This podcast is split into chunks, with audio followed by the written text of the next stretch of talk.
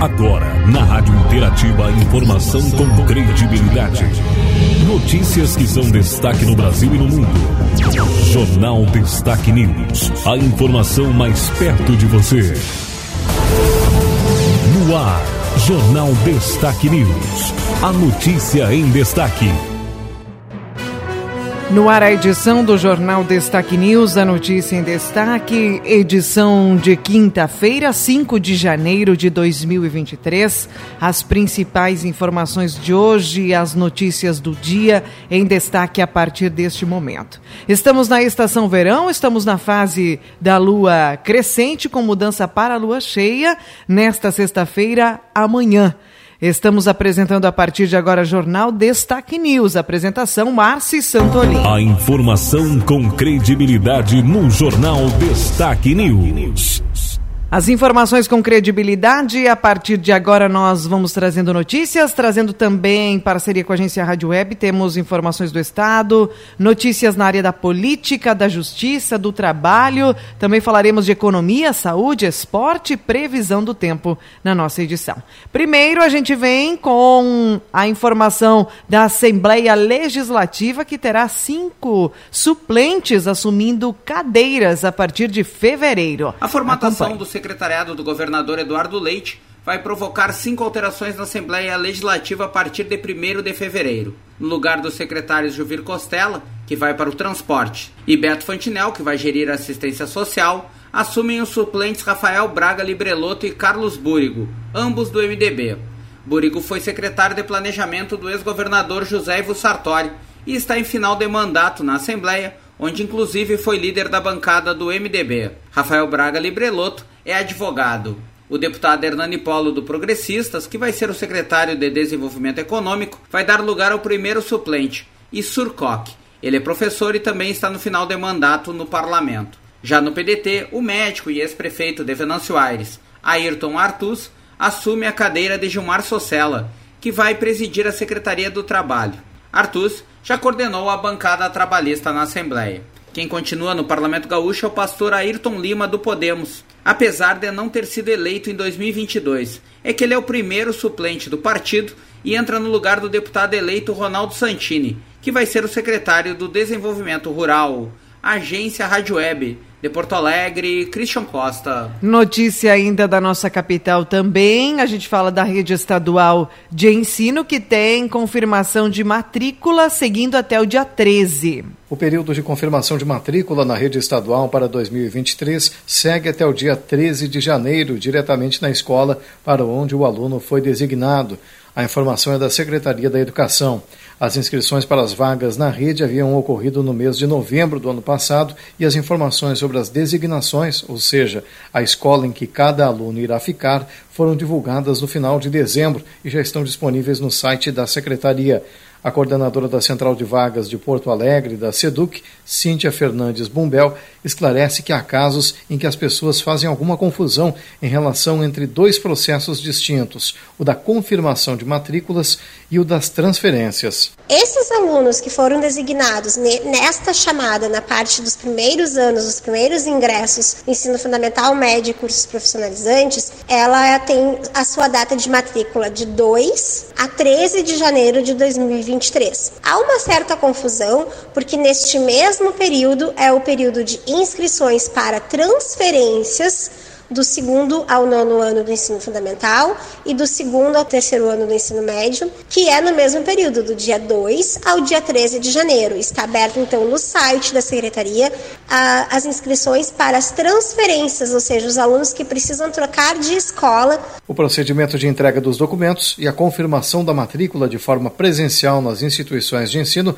são necessários para que o estudante garanta a sua vaga devem ser entregues os seguintes documentos: a certidão de nascimento ou RG do aluno, comprovante de escolaridade, comprovante de residência do responsável, RG do responsável, e para os alunos do primeiro ano do ensino fundamental, o cartão nacional de saúde, o número de identificação social e o atestado de vacinação. Mais informações no site seduc.rs.gov.br. Agência Rádio Web de Porto Alegre, Marcelo Vaz. Vamos com as informações do governo agora. Alckmin defende a reindustrialização como prioridade para o país. O Conselho Administrativo de Defesa Econômica, o CAD, determinou um inquérito para apurar o aumento dos preços dos combustíveis nos postos. O ofício assinado pelo presidente do órgão, Alexandre Macedo, foi enviado à Secretaria-Geral. No documento, ela sugere que a conduta pode ser considerada ilegal. De acordo com o texto, a prática pode ser enquadrada como infração concorrencial da classe colusiva, ou seja, assemelhada a cartel e, portanto, possuindo os mesmos efeitos danosos à concorrência. O presidente do CAD destaca ainda o fato de o aumento se dar justamente às vésperas da transição de governos. Vale lembrar que o Ministério da Justiça e Segurança Pública já notificou oito entidades representantes de postos para tomar esclarecimentos em relação à alta do preço da gasolina. Uma vez comunicadas, elas têm 48 horas para apresentar as respostas solicitadas. Ministro Flávio Dino destacou que a publicação foi feita estranhamente no último dia do ano, sem nenhum tipo de parecer jurídico. Agência Rádio Web, produção e reportagem, Norberto Notari. Obrigada, Norberto. Essa informação, então, que traz a notícia sobre o inquérito apurando o aumento de preços dos combustíveis no final de ano. Informações aí que têm repercutido em todo o país, onde diversos postos teriam reajustado o valor do combustível nas bombas a partir de 1 de janeiro. Então, esse aumento está sendo investigado pela Justiça. Informações para você agora sim, a notícia falando do governo, onde Alckmin defende a reindustrialização como prioridades para o país. O vice-presidente da República, Geraldo Alckmin, assumiu nesta quarta-feira o comando do Ministério do Desenvolvimento, Indústria, Comércio e Serviços. A cerimônia no Palácio do Planalto foi disputadíssima e contou inclusive com a presença do presidente Luiz Inácio Lula da Silva. No discurso, o vice enfatizou a necessidade de reindustrializar o Brasil. O momento nos impõe trabalharmos incansavelmente pelo emprego, pela distribuição de renda, em apoio à indústria, ao comércio e ao setor de serviços. Ou o país retoma a agenda do desenvolvimento industrial, ou não recuperará um caminho de crescimento sustentável, gerador de emprego e distribuidor de renda. Para Alckmin, o processo de desindustrialização no país é precoce e grave, o que compromete o futuro da nação. O vice ponderou que o Brasil pode ser destaque e pioneiro na implementação de uma indústria verde com foco na descarbonização. Mas, para isso, Alckmin destacou a necessidade de um diálogo constante com o setor produtivo e com outras áreas. Trabalharemos incansavelmente ao lado dos demais colegas da esplanada para criar mais empregos de qualidade, com carteira assinada e todas as garantias que o trabalhador deve ter. Ganha o empresariado, ganha o trabalhador, ganha o meio ambiente, ganha o Brasil e ganha a comunidade internacional. Alckmin defendeu ainda a reforma tributária, que classificou como fundamental, e apontou a necessidade também de aperfeiçoar a agroindústria. O vice assume a pasta após nomes sondados por Lula ligados a empresários e ao mercado financeiro negarem o convite. Essa não é a primeira vez que um vice-presidente acumula a função de ministro de Estado. No primeiro mandato de Lula, José de Alencar foi ministro da Defesa. Agência Rádio Web de Brasília, Yuri Hudson. Obrigada, Yuri, pela notícia. Falando mais agora para você sobre política, né? Agora falaremos do meio ambiente, mudança do clima, que é o ministério assumido por Marina Silva. A ministra do Meio Ambiente e Mudança do Clima, Marina Silva, tomou posse nesta quarta-feira em uma cerimônia realizada no Palácio do Planalto, em Brasília. O evento atraiu centenas de pessoas e foi uma das posses mais disputadas. No evento, Marina fez críticas à antiga gestão e projetou os trabalhos que serão desenvolvidos pela pasta.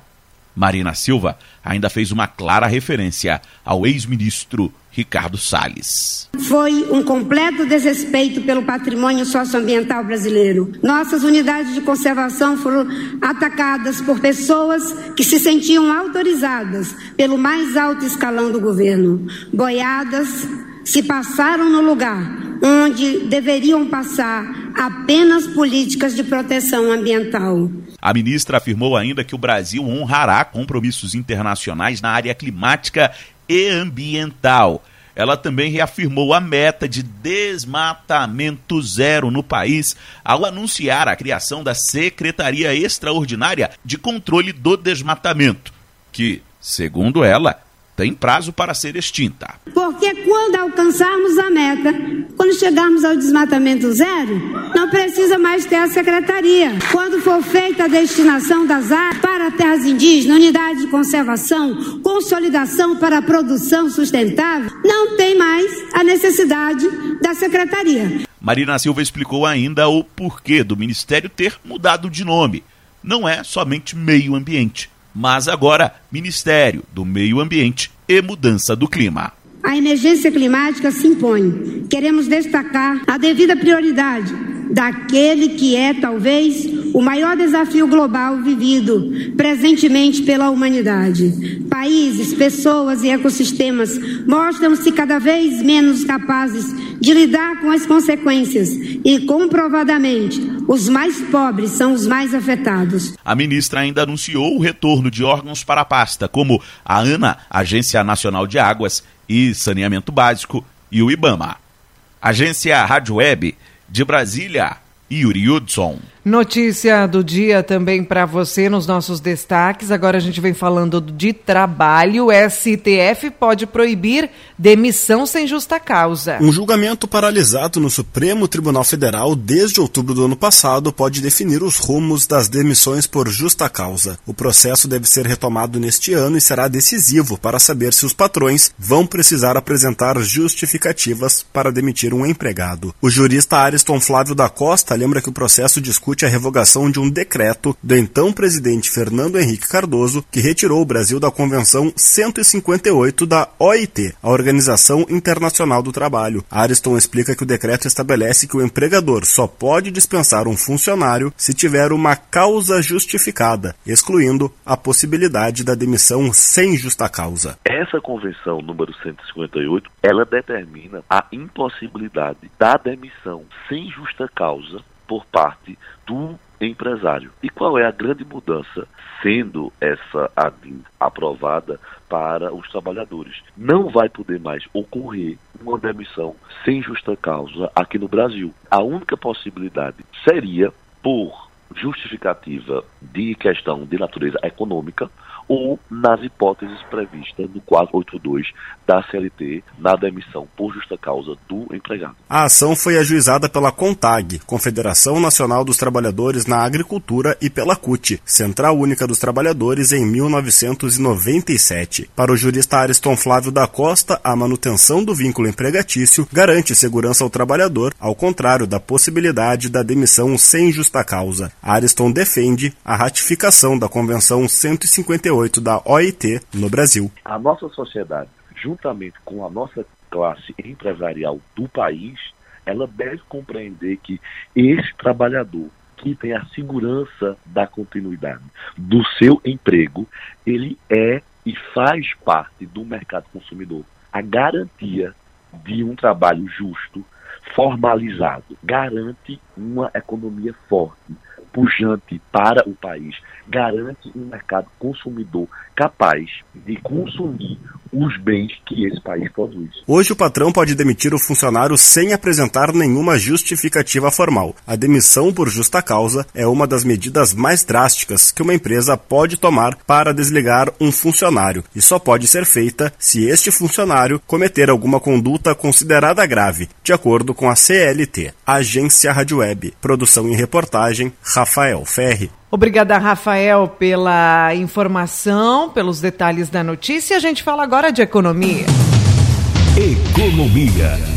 Em destaque. Brasileiros pagaram quase 3 trilhões de reais em impostos no ano passado. Os brasileiros pagaram quase 3 trilhões de reais em impostos em 2022, mais precisamente 2 trilhões 890 bilhões 489 milhões 835 mil 290 reais e 32 centavos.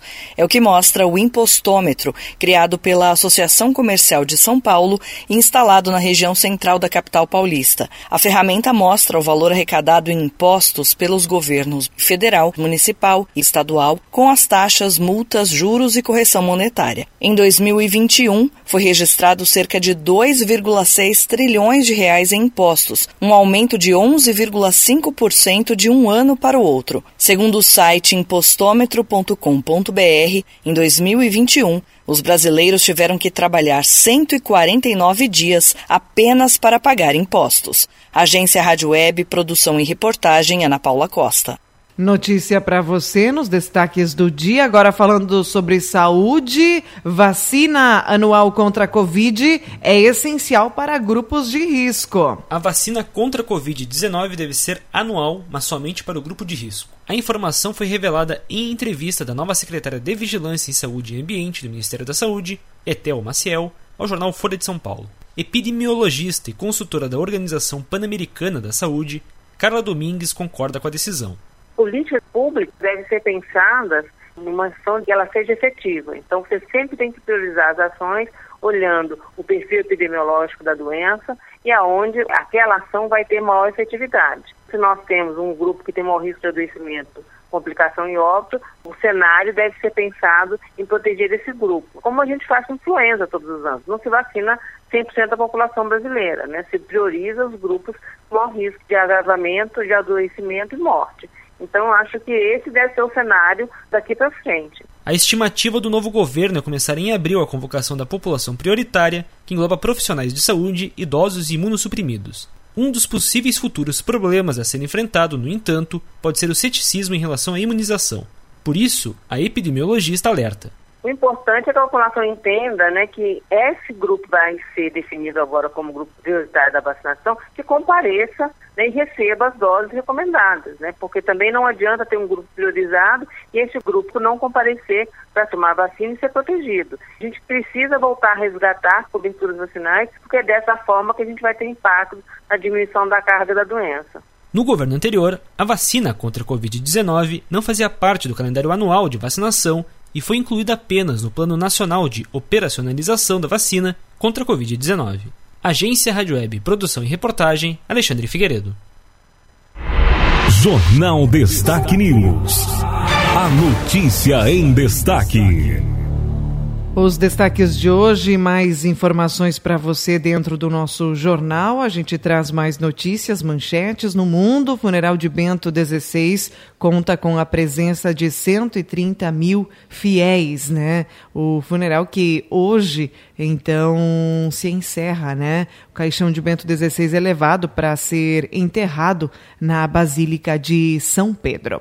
Informações do dia: no Brasil, MEI terá novo valor a partir de fevereiro. A contribuição mensal dos microempreendedores individuais mês é calculada com base no salário mínimo. Com o reajuste neste mês, a contribuição previdenciária passará a ser de 66,00 reais, 5% do salário mínimo, considerado o valor de R$ 1.320, que ainda deve ser oficializado por meio de uma medida provisória. Já o MEI caminhoneiro pagará R$ 158,40 de contribuição previdenciária, ou seja, 12% do salário mínimo. Haddad anunciará primeiras medidas econômicas na próxima semana. Ministro deu declaração após reunir-se com presidente Lula. Ana Moser assume o Ministério do Esporte e quer revolução no setor. Simone Tebet assume hoje o Ministério do Planejamento. Nova ministra ficou em terceiro lugar na corrida presidencial e apoiou Lula no segundo turno. Pasta deve cuidar também do IBGE e do IPEA. Governo Lula mapeia sigilos de Bolsonaro e mira visitas ao Planalto, cloroquina no Exército e processo disciplinar de Pazuello. Informações sobre acesso a armas também estão na mira. Nova gestão deve derrubar todos os vetos que não seguiram critérios técnicos. Brasil registra 219 mortas, mortes provocadas pela Covid-19 em 24 horas. Intolerância religiosa, homem arromba e destrói terreiro de candomblé na Bahia. Informações para você: brasileiros detidos por suspeita de tráfico de drogas no Líbano podem ficar presos por oito anos. É o caso daquele casal que desapareceu no dia 18 de dezembro. Moradores de Carazinho, Igor Antônio dos Santos Cabral e Juliana Nunes do Nascimento foram detidos com 500 gramas de cocaína no estômago cada um. País do Oriente Médio não possui acordo de extradição com o Brasil. Notícia do dia, destaques para você no portal www.destaquenews.com. As informações de hoje, lá você encontra essas notícias que a gente destacou aqui e também demais notícias, né, importantes para você aqui que acompanha a nossa edição. Vamos a mais informações, agora vamos falar do esporte. Destaques esportivos. A primeira informação no esporte é a FIFA, que confirma datas do Mundial de Clubes. A FIFA divulgou nesta quarta-feira as datas do Mundial de Clubes. A competição será disputada no Marrocos e terá a presença do Flamengo, campeão da Libertadores. A entidade confirmou que os jogos acontecem entre os dias 1 e 11 de fevereiro. O sorteio do chaveamento será feito no dia 13 de janeiro. As semifinais serão disputadas nos dias 7 e 8 e a grande decisão no dia 11. O Al-Ali e o Auckland City se enfrentam por uma vaga na segunda fase, que já tem Al Hilal, Seattle Sounders e Uidade. Os vencedores da segunda fase vão para as semifinais, etapa que já tem Flamengo e Real Madrid garantidos. A abertura da competição acontece no dia 1 de fevereiro, com Al Ali enfrentando o Auckland City. Agência Rádio Web, com informações do futebol internacional, Rafael Ferri. Agora dando destaque para a dupla Grenal, Mano Menezes comanda treino tático no Inter. A atividade ocorreu ontem no Parque Gigante, CT Parque Gigante, com portões fechados. Alvo do Inter colombiano Quinteiro sinaliza a vontade de jogar no Flamengo. Em entrevista ao jornal colombiano, o meia enalteceu o rubro-negro, chamando de grandíssimo e espero que se concretize, disse ele. Destaque agora do Grêmio. A informação imprensa internacional exalta a apresentação de Soares no Grêmio, uma verdadeira loucura. Jornais da América do Sul apontaram cerimônia como demonstração de retorno tricolor após o ano difícil. E Soares brinca sobre reencontro com Carvalho. Me sinto responsável como se fosse meu quarto filho. Camisa nova, nove, né? E volante atuaram no Nacional no Uruguai na temporada passada. Informações então, dupla Grenal. Ainda no esporte, a gente tem a notícia para você, mais destaques, né? Você pode acessar aí nas principais redes de informações. Temos os destaques esportivos para você. Destaques do Juventude também no Gauchão 2023. O Juventude que busca retomar protagonismo e sonha com um título do interior. Destaques agora, previsão do tempo. Agora em destaque a previsão do tempo. Vamos com as informações do tempo e da temperatura. O sol vai predominar com amplos períodos de céu claro no Rio Grande do Sul hoje, sob influência de uma massa de ar muito seco, segundo a Metsul. Com aquecimento diurno, nuvens esparsas se formam em diversas regiões. A umidade relativa do ar, que na quarta caiu abaixo de 20% em muitas cidades, na quinta estará outra vez muito baixa à tarde. Além disso, o perfil seco da atmosfera favorece grande amplitude térmica. O amanhecer será, foi, né, ameno e o calor será intenso à tarde. Um atenção e um alerta é o índice UV, né, de ultra uh, irradiação ultravioleta, né, ultravioleta, que serão extremos hoje. Portanto, não é recomendada a exposição ao sol sem proteção. Esse alerta feito também pelos meteorologistas. Com relação ao tempo e temperatura para Machadinho, hoje máxima de 29 graus e o predomínio do sol sem chuva segue até segunda-feira. Teremos um aquecimento maior no final de semana, domingo, 31 graus, segunda-feira também 31. Semana que vem, mesmo que a gente tenha um pouco de chuva prevista aí a partir de quarta, quinta-feira, alguns chuviscos, as temperaturas seguem elevadíssimas. Teremos na quarta e quinta da semana que vem marcas de até 34 graus. E assim seguirá, uh, pelo menos até o dia 20 de janeiro, essa condição. No dia 19, por exemplo, se a gente uh, visualizar, daqui 15 dias, a gente tem a condição de até 36 graus de máxima. Ou seja, bastante calor. Esse calor extremo está previsto, então, aqui para a nossa região, também para o nosso município, o mês de janeiro, sendo característica né, de mês, então, de verão. Embora a gente tenha, por exemplo, a, o amanhecer de hoje, tivemos aí temperatura amena. Então, temperaturas agradáveis, madrugada mais fria, então devido à chuva registrada, mas o calor já predomina e ao longo dos dias teremos temperaturas mais elevadas. Notícias www.destaquenews.com. Finalizo aqui o jornal. Termina aqui mais uma edição do Jornal Destaque News. A informação com credibilidade. Aqui, na sua rádio.